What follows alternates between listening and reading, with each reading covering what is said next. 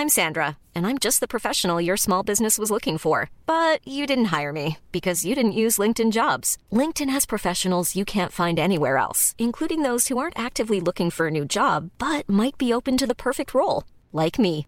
In a given month, over 70% of LinkedIn users don't visit other leading job sites. So if you're not looking on LinkedIn, you'll miss out on great candidates like Sandra. Start hiring professionals like a professional. Post your free job on linkedin.com/people today.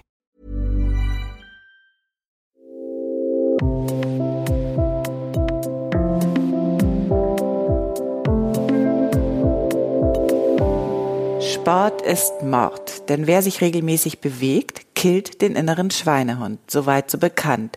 Entscheidend aber, und das ist eine Lektion aus dem Spitzensport, sind die Pausen. Herzlich willkommen beim Yoga Easy Podcast Besser Leben mit Yoga.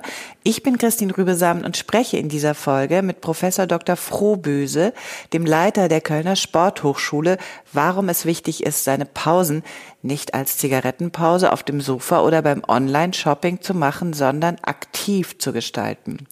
Wir reden über Körperintelligenz, Verführung, Chronifizierung von Stress und warum Unterforderung genau wie Konsum schlecht fürs Immunsystem sind, kurz über Körper und Kapitalismus.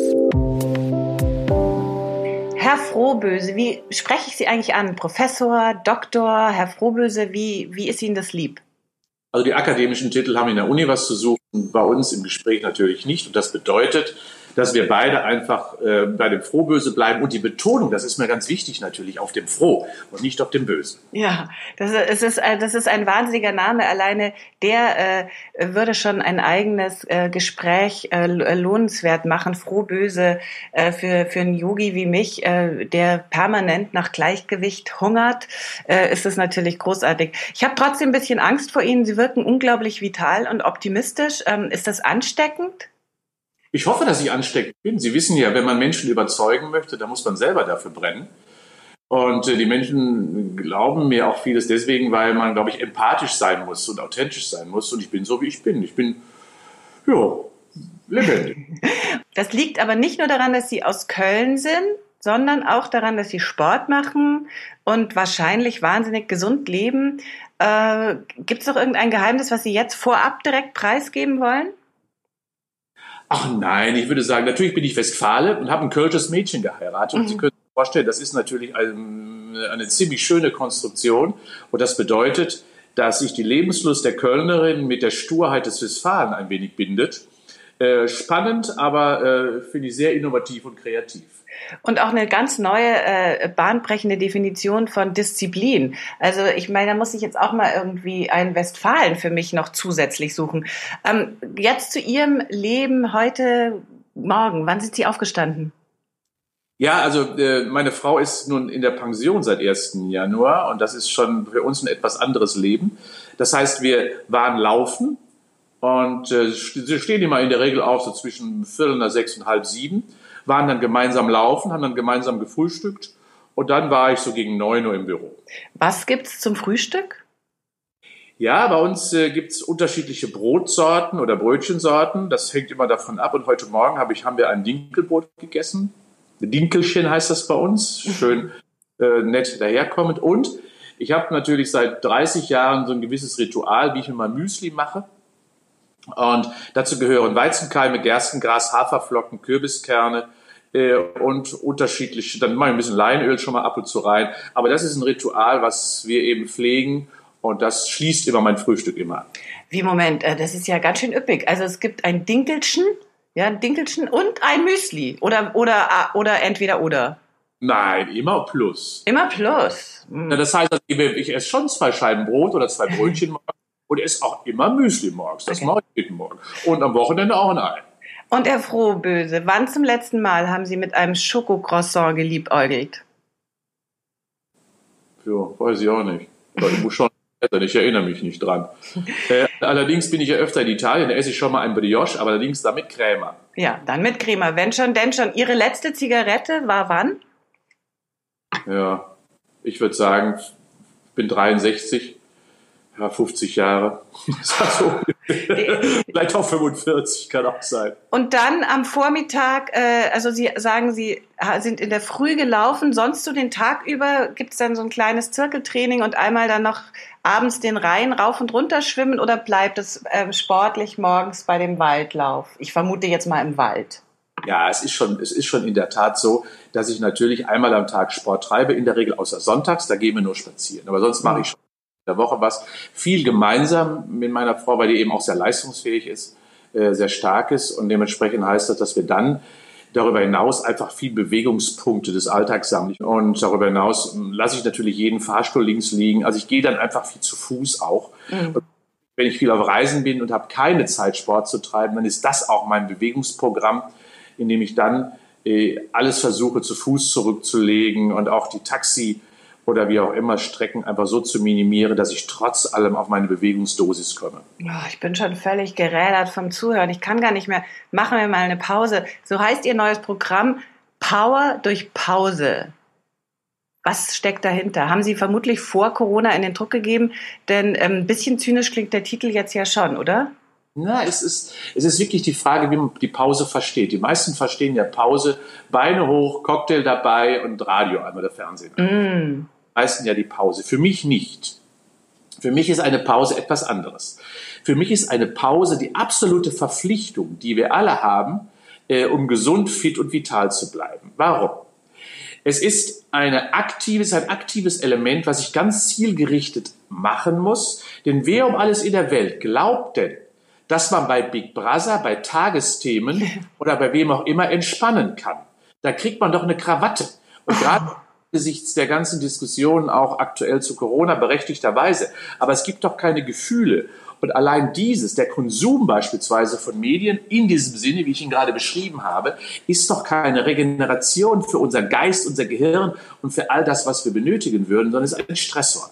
Und ich verstehe unter Pause, und da gehen Sie wir beide sicherlich absolut konform, äh, immer, immer einher mit einem aktiven Prozess. Mhm. Aktiver Prozess Regeneration einfach fördert. Und das Wichtigste ist, das würden wir im Spitzensport ja niemals machen und daher kommt ja meine Philosophie so ein wenig aus dem Spitzensport. Sportler werden nur durch Pausen richtig gut, nicht durch die Belastung, nicht durch das Training. Mhm. Wir drehen jeden Tag das Training immer höher. Wir drehen jeden Tag an der Leistungsfähigkeit. Das können wir aber nur, weil die Pause dazu passt. Die Länge der Pause und die Qualität der Pause. Und deswegen wollte ich mal der Pause einen neuen Heiligenschein verleihen.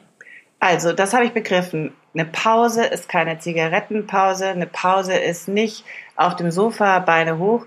Eine Pause ist was, was definiert werden möchte, was einen bestimmten aktiven Teil hat. Und jetzt kommt es als Yogi. Natürlich interessiert mich daran, wie integral, wie ganzheitlich ähm, sollten wir eine Pause machen, damit uns auch auf ganzer Linie äh, es uns danach besser geht. Na, sagen wir so, wenn, wenn Sie vielleicht mal sehen, bei uns im Sport werden die Trainerbänke ja immer länger. Und warum werden die Trainerbänke immer länger? Weil es immer mehr Spezialisten gibt bei Fragestellungen, die, wie Sie richtigerweise beschreiben, den ganzen Menschen, den gesamten Organismus, den gesamten Körper und den gesamten Geist miteinander verbindet. Und weil wir wissen ja nicht seit den Griechen, dass ein gesunder Geist in einem gesunden Körper lebt, wir wissen nicht umsonst über große Kompetenzen mittlerweile ja auch vorhanden, dass ganz viel mit der Ernährung zu tun hat. Wir haben ganz viel wissen wir, dass wir Belastung und Regeneration als Zwillinge betrachten müssen, dass wir Beanspruchung und Entspannung immer auch gleichberechtigt ansehen müssen. Also bei mir ist das wirklich alles, dient ausschließlich dazu, unsere Ressourcen unseres Körpers, unsere Schätze das, was wir mitbekommen und geschenkt bekommen haben, von da oben oder von wem auch immer, dass wir dieses hegen und pflegen. Dass wir jeden Morgen, wenn wir aufwachen, wieder frisch und vital sind und der Alte des Vortags sind. Dass wir uns nicht verbraucht haben.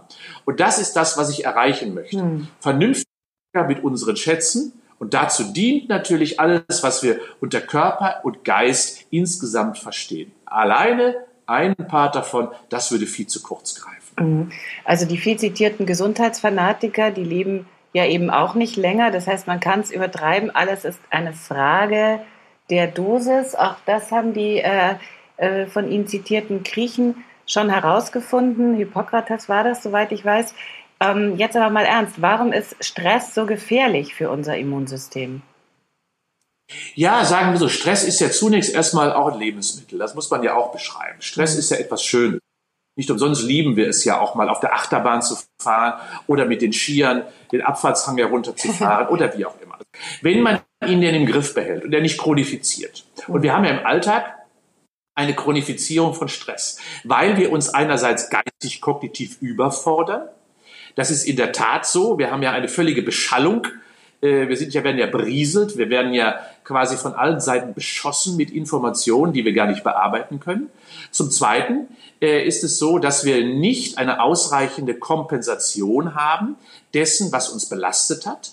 Psychophysische Regulation, wie ich sie immer nenne, findet nicht statt. Mhm. Also zum Beispiel die Psyche wieder zu normalisieren. Das tun wir beide ja inhaltlich. Mhm. Und dass man ja vielleicht auch gar keine richtige Strategien hat im Umgang damit. Und dementsprechend chronifiziert er dann letztendlich deswegen, auch weil ich zum Beispiel unterfordert bin. Bin ich körperlich unterfordert, ist das genauso ein Stress, wie wenn ich körperlich unterfordert bin. Bin ich kognitiv, geistig unterfordert, das sehen wir bei den ganzen Berufsgruppen, die wirklich Monotonie haben.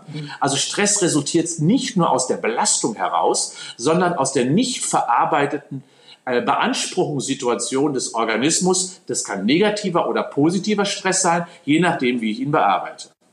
Genau, wir brauchen eben beides. Auf der einen Seite die Herausforderung, auf der anderen Seite dann aber auch äh, Zeit, um alles zu verarbeiten, zu absorbieren das klingt nicht so, als könnte sich das äh, jeder in der Gesellschaft ähm, leisten, so zu leben. Ach doch, das würde ich schon sagen. Es ist eine Frage der Priorisierung. Wenn wir davon ausgehen, beispielsweise heute der durchschnittliche Medienkonsum zwei Stunden 55 Minuten ist, dann glaube ich, ist schon für jeden eine halbe Stunde Zeit für sich selber in der Tat möglich. Ich gebe Ihnen mal ein anderes Beispiel. Eine Woche hat 168 Stunden. Bei mir sagen die Menschen immer, du treibst sechsmal die Woche Sport. Boah, ist das viel, da habe ich keine Zeit zu. Ich rechne Ihnen das nochmal ganz kurz vor. 168 Stunden. Ich treibe ungefähr 60 bis 90 Minuten Sport. Nehmen wir mal 90 Minuten. Das sechsmal pro Woche komme ich auf neun Stunden. Das heißt, von 168 Stunden bleiben mir immer noch 159 Stunden übrig, die ich den anderen Dingen widme. Aber das, was ich schaffe mit neun Stunden, psychophysische Regulation wiederherzustellen, für mich selber etwas zu tun, mir etwas zu geben, mich selber in den Mittelpunkt zu stellen. Und das sind mir diese zwei bis drei Prozent meiner Zeit wöchentlich wirklich absolut sinnig und notwendig. Das gebe ich gerne. Und das machen die meisten Menschen eben. Das wäre ja auch eine tatsächlich zahlenmäßig runtergebrochene, sinnvolle Investition in unsere Gesundheit, in dieses jetzt gerade viel zitierte Immunsystem äh, eigentlich doch dann sehr einfach zu kommunizieren. Warum tun sich trotzdem so viele Leute schwer? Warum sitzt da permanent auf dem Sofa äh, der innere Schweinehund und will sich partout nicht regen? Ja, Sie, Sie haben das ja gerade schon mal gesagt, auch nehmen wir mal das Thema Immunsystem. Die meisten Menschen wissen leider nicht, haben auch diese Kompetenz nicht, dass wir an sich verantwortlich dafür sind, dass wir gerade, alle warten auf eine Impfung und dabei können sie sich ja. impfen. Denn das, was wir tun, körperliche Reize setzen, ist ja eine Impfung. Nichts anderes. Es stimuliert und aktiviert Prozesse des Immunsystems. Und trotzdem machen es die Menschen nicht, weil wir auf der anderen Seite eben eine viel zu hohe Konsumorientierung haben. Selber tun ist immer anstrengend. Aber wenn ich etwas eine Pille einwerfen kann, wenn ich mich impfen lassen kann, wenn ich möglicherweise etwas erfahre, was mir wichtiger ist in dem Moment, weil ich vielleicht äh, dadurch eine andere Wertschätzung erfahre, die vielleicht besser wäre, weil ich plötzlich drei Freunde mehr auf Facebook habe oder wie auch immer, äh, dann wird dieses plötzlich so wichtig, aber man verliert sich selbst. Und das heißt, wir haben eine viel zu große Außenorientierung weg von mir selbst und genau das ist ja, was mir an Yoga auch so gut gefällt, ist, dass es eine wieder Zurückführung zu sich selbst impliziert und beinhaltet. Mhm. Und äh, ich glaube, das müssen die Menschen lernen. Wir sind nach außen gerichtet. Wir selbst unseren Körper verstehen wir als Konsumgut, den man auswechseln kann, wo man ein Ersatzteil reinbauen kann, wo man eine Pille reinschmeißt und alles wird wieder gut. Aber es ist trügerisch. Man verliert sich selbst und letztendlich landet man dann irgendwann in einem Ersatzteillager und dann vielleicht noch in einem Pflegeheim, wo man nur dahin vegetiert, chronifiziert, äh, kaum noch oder höchstens noch atmen kann, aber nicht mehr leben kann. Das höre ich sehr gerne, äh, dass ihr beide auf derselben Seite äh, kämpfen, sozusagen in diesem Kulturkampf auch Aber wenn ich jetzt mir mal Ihre Webseite ansehe, wird mir fast ein bisschen schwindlig vor lauter Zahlen. Grundumsatzrechnung, Anti-Jojo, Formelrechnung. Warum übersetzen Sie alles in Zahlen? Wozu die Quantifizierung? Oder anders gesagt, was können Sie mit dem Begriff der Seele anfangen? Ich kann Ihnen sagen, warum ich, warum ich äh, viel mit Zahlen arbeite. Weil Menschen brauchen Gründe, Menschen brauchen Überzeugungen, Menschen brauchen Motive. Und über Zahlen verstehen die meisten Menschen doch sehr viel mehr, sehr viel schneller etwas, weil die Kognition viel mehr, wir sind ein kognitives Land, wir sind ja sehr diszipliniert und alles, was wir verstehen, tun wir. Mir das auch, ich berechne für mich auch keinen Grundumsatz. Ich laufe auch nicht mit Pulsuhr, um irgendwelche Zahlen für mich zu generieren. Das brauche ich nicht, sondern ich habe eine Leiblichkeit, keine Körperlichkeit. Mhm. Und das ist ein großer Unterschied. Trotz allem muss ich mir natürlich überlegen, und das habe ich wirklich gelernt im Laufe meiner, meiner vielen Forscherjahre, wie spreche ich Menschen an und wie überzeuge ich sie? Mhm. Und da komme ich leider in den Kopf, bevor ich wirklich über die Seele, über die Leiblichkeit komme. Die das schon können, das sind vielleicht wir beide. Wir verstehen unseren Körper, interpretieren ihn. Wir können die Sprache des Körpers und der Seele verstehen. Aber, und ist für mich der Kopf einfach so wichtig. Wenn Menschen etwas verstehen oder verstanden haben, dann haben sie vielleicht die Veränderungswilligkeit und Bedürftigkeit. Auf den Körper zu wissen wir, das geht schief. Sonst hätten wir nicht so viele Kranke, die schauen ja noch nicht mal in den Spiegel und erkennen sich und reflektieren anständig darüber, die meisten. Und deswegen komme ich über den Kopf. Ich würde sagen, äh, ich weiß nicht, ob der Blick in den Spiegel, äh, da zucke ich schon fast zusammen, ob der tatsächlich so produktiv ist äh, in dieser Angelegenheit, ähm, wenn Sie mir das Wort gestatten, Achtsamkeit oder überhaupt ein bisschen mehr Aufmerksamkeit zu mobilisieren, ob es nicht eher die Möglichkeit ist, zu fühlen und in den Körper hineinzufühlen. Wir sprechen manchmal von diesem äh, Begriff der Körperintelligenz. Wie finden Sie den? Ich finde ihn sehr schön, weil ähm, wir haben ja, und das ist das, was ich auch immer wieder artikuliere, deswegen, wir sind da überhaupt nicht fern. Sie müssen mir eins äh, abnehmen, die Provokation ist das beste pädagogische Mittel und ich bin nun mal Pädagoge. Und ich muss mir wirklich überlegen, wie erreiche ich Menschen.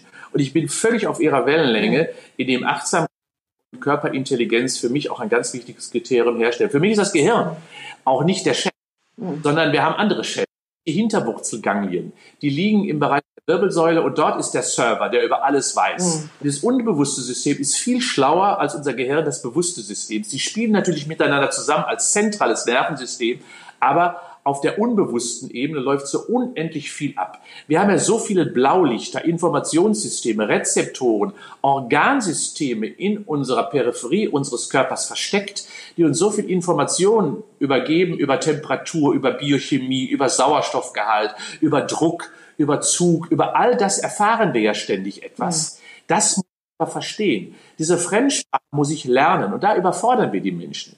Ich gebe Ihnen mal ein Beispiel. Wenn ich auf der Domplatte stehe in Köln und ich stehe neben Japaner, dann äh, höre ich die zwar, aber verstehe sie nicht. Und so geht es den meisten Menschen. Sie hören zwar Informationen vielleicht aus ihrem Körper, ich muss ihnen aber erst die Sprache beibringen, damit sie das Verständnis haben. Und daraus ergibt sich letztendlich immer auch ein weiteres ja, Interpretieren können der eigenen Daten. Und das muss man lernen. Das kann man nicht per se, weil die haben es verlernt indem sie nämlich nur augenorientiert, blickorientiert, gesichtsorientiert immer bestimmte Dinge einfach nur konsumieren und noch nicht einmal analysieren für sich selbst. Und das bedeutet für mich, ja, die Körperwahrnehmung ist für mich auch das Zentrum, damit verbunden ist Körperintelligenz, weil das ist der nächste Schritt. Und diese setzt oder diese ist für mich auch Grundlage für vernünftiger Umgang mit sich selbst. Ja, weil aus dem Körper heraus wird der Geist unmittelbar auch beeinflusst. Ich glaube, ein bisschen äh, haben die Leute das jetzt schon oder äh, das, das klingt immer so äh, paternalistisch. Also haben wir das jetzt alle schon verstanden, wie intelligent der Darm ist? Also das haben wir alle begriffen, ebenso, dass der Rücken äh, eine starke Aussagekraft hat über unser, unser geistiges und auch emotionales Befinden und wirklich nicht zu reduzieren ist nur auf äh, Anatomie oder Knochen und Muskeln. Also eigentlich ist doch äh, Optimismus angesagt. Oder gibt es wirklich Leute, die besonders resistent sind? Also ich sage Ihnen, für mich ist die, ist, die, ist die Muskulatur das emotionalste Organ, was wir haben. Hm. Äh, und dem, dem sind unsere körperlichen Ansätze, die wir ja beide haben, mhm. wobei die Körperlichkeit ja auch nur, nur, Instrument ist für andere Dinge. Mhm. Ähm, aber die Zugänge haben, hat die körperliche Aktivität und der Sport oder Bewegung ja insgesamt doch, weil es ein intensiver Reiz ist, den man sehr intensiv wahrnehmen kann, wenn man sich darauf einlässt. Mhm. Und ist, glaube ich, das Instrument äh, Bewegung und körperliche Aktivität für uns beide ja auch genau das Instrument, um Menschen, um aus den Menschen andere Menschen zu machen. Mhm. Bessere Menschen in dem, dass sie selber die Verantwortung für sich selber übernehmen. Das meine ich damit. Mhm.